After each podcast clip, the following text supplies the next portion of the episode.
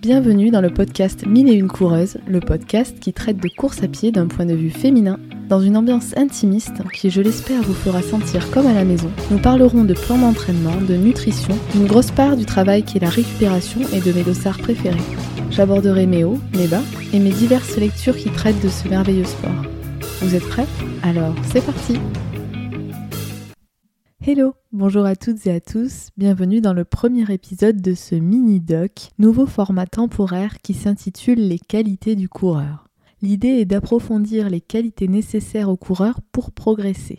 Et aujourd'hui, nous allons traiter de la force.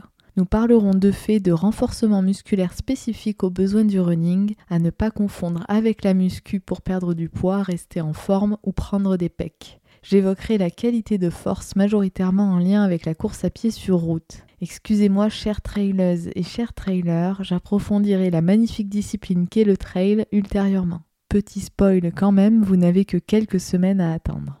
Pendant très longtemps, nous n'entendions que rarement parler de l'importance de la force et du renforcement musculaire pour performer en course à pied. Encore de nos jours, nous pouvons trouver des informations contradictoires au sujet de l'intérêt du coureur à développer sa force musculaire. Et pour vous donner un exemple concret, j'ai eu plusieurs retours de personnes évoluant en club d'athlétisme qui n'ont pas ou très peu de séances de préparation physique générale, la fameuse PPG qui permet de se renforcer au niveau musculaire, tendineux et articulaire avant et pendant leur saison. Et je ne vais pas vous cacher que ça me chagrine grandement, pour ne pas dire que ça mérisse le poil, car je pars du principe que les amateurs ont le droit aux mêmes fondamentaux de l'entraînement que les athlètes pros. Pourquoi devrions-nous priver les coureurs amateurs de cette partie de la méthodologie, alors qu'elle pourrait leur permettre d'évoluer plus rapidement et de façon encore plus sécure?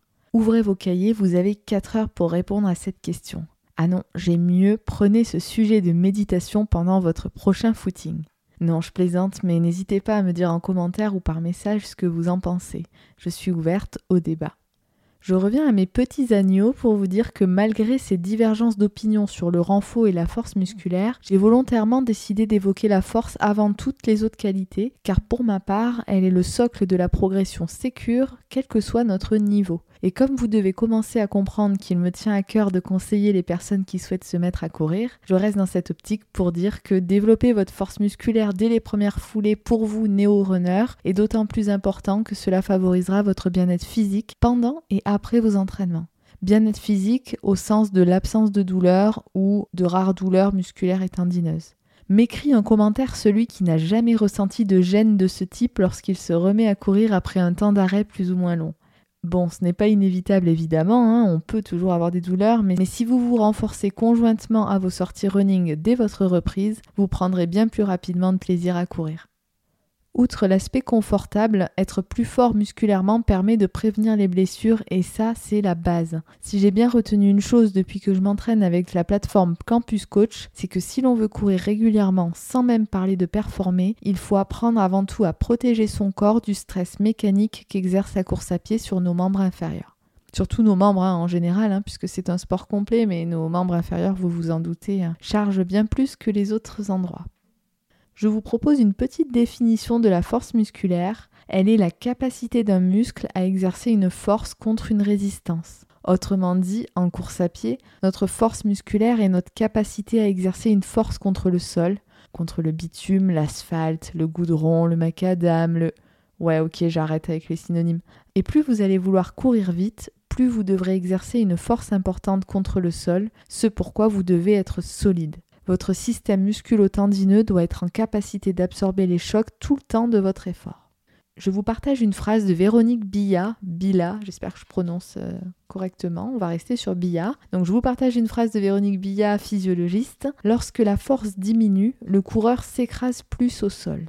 Quand j'ai lu cette phrase pour la première fois, ça a fait écho à mes premières courses il y a 7-8 ans. J'avais vraiment la sensation que mes jambes s'écrasaient et je vois complètement la différence aujourd'hui. Euh, sauf en fin de marathon où la sensation euh, bibendum sur patte revient, car à ces deux occasions, je manquais clairement de renfort.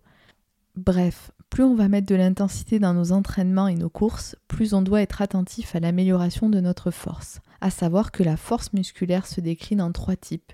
La force maximale qui est la force la plus élevée qu'une personne peut développer volontairement, autrement dit l'énergie maximale que les muscles dégagent lors d'un mouvement la force endurance, qui est l'aptitude à résister à la fatigue sur des épreuves prolongées dans le temps, et la force vitesse qui est la capacité à vaincre des résistances par une vitesse élevée de contraction musculaire. La force maximale intervient notamment quand on sprint au sommet d'une montée en trail ou pour tenir une allure soutenue tout au long d'une épreuve d'endurance, type trail, marathon, etc. Si vous débutez ou que vous n'êtes pas inscrit en salle ou auprès d'un coach, je vous déconseille de faire des exercices qui travaillent la force maximale car il y a des risques si on réalise mal les mouvements, qu'on ne connaît pas le matériel, etc.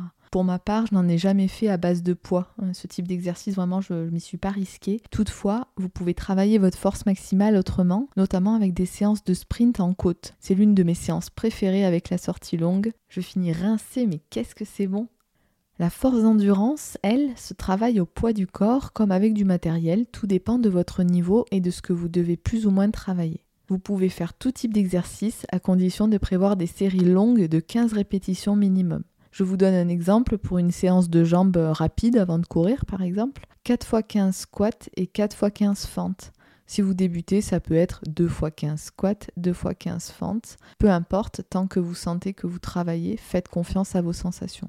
Quand vous préparez vos séances de renforcement, le mieux c'est de les faire avant des footings, avant des endurances fondamentales, pas avant une séance intense évidemment, mais euh, c'est mieux toujours avant et pas après vos séances. Vous perdrez en fait des bénéfices du renfort si vous les faites après. Vous pouvez toujours les faire, hein, c'est pas un souci, ce sera mieux que rien, ça c'est certain, mais voilà, l'optimal c'est avant toujours sur la force d'endurance pour la travailler grâce au gainage via la planche haute, la planche droite, la planche de côté. Tenez jusqu'à l'échec. Ça, c'est euh, le conseil que je peux vous donner. Ça fait travailler à fond. Et petit tips supplémentaires pour nous coureurs, le gainage mobile et non statique est encore plus bénéfique. Donc rajoutez du mouvement de temps en temps, comme des va-et-vient en planche droite ou des levées de jambes pour les obliques.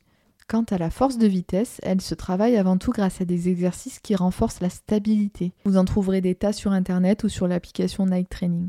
Si vous voulez savoir pourquoi, rappelez-vous les fois où vous avez essayé de courir au bord d'une piscine glissante. Avez-vous pu courir vite? Non, car notre corps cherche à rester stable avant tout pour ne pas risquer une blessure grave. Donc travaillez votre stabilité. Souvent en plus il y a des exercices hyper agréables qui mêlent mobilité, euh, un peu d'étirement, c'est hyper agréable et euh, voilà ça va vous permettre de renforcer euh, la force vitesse et donc de pouvoir courir un peu plus vite.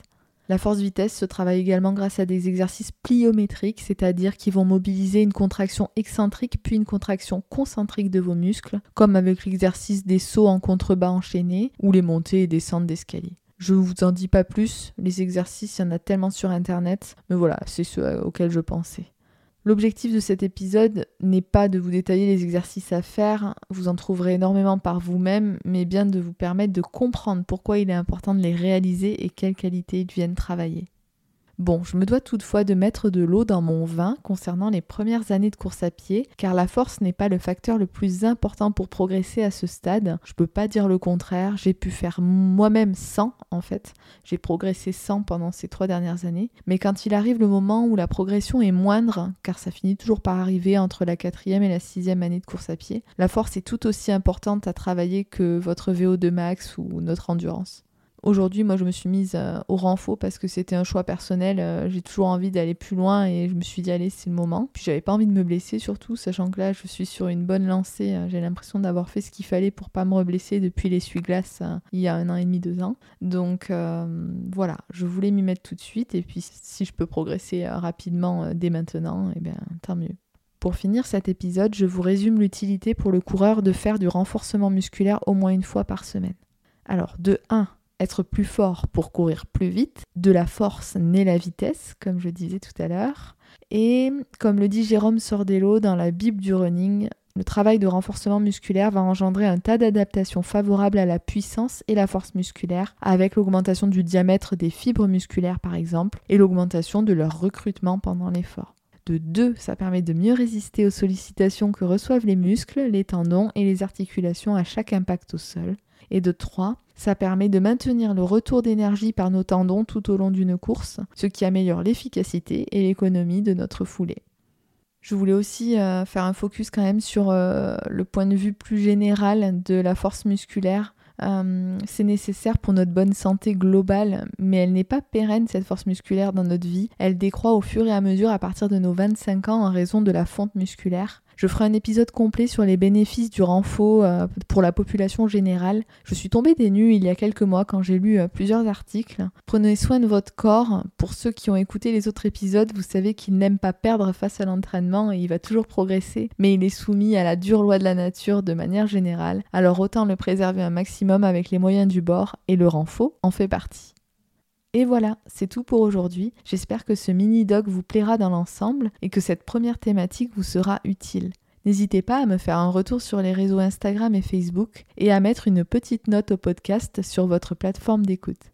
En attendant, je vous souhaite une belle semaine et force à vous. Bisous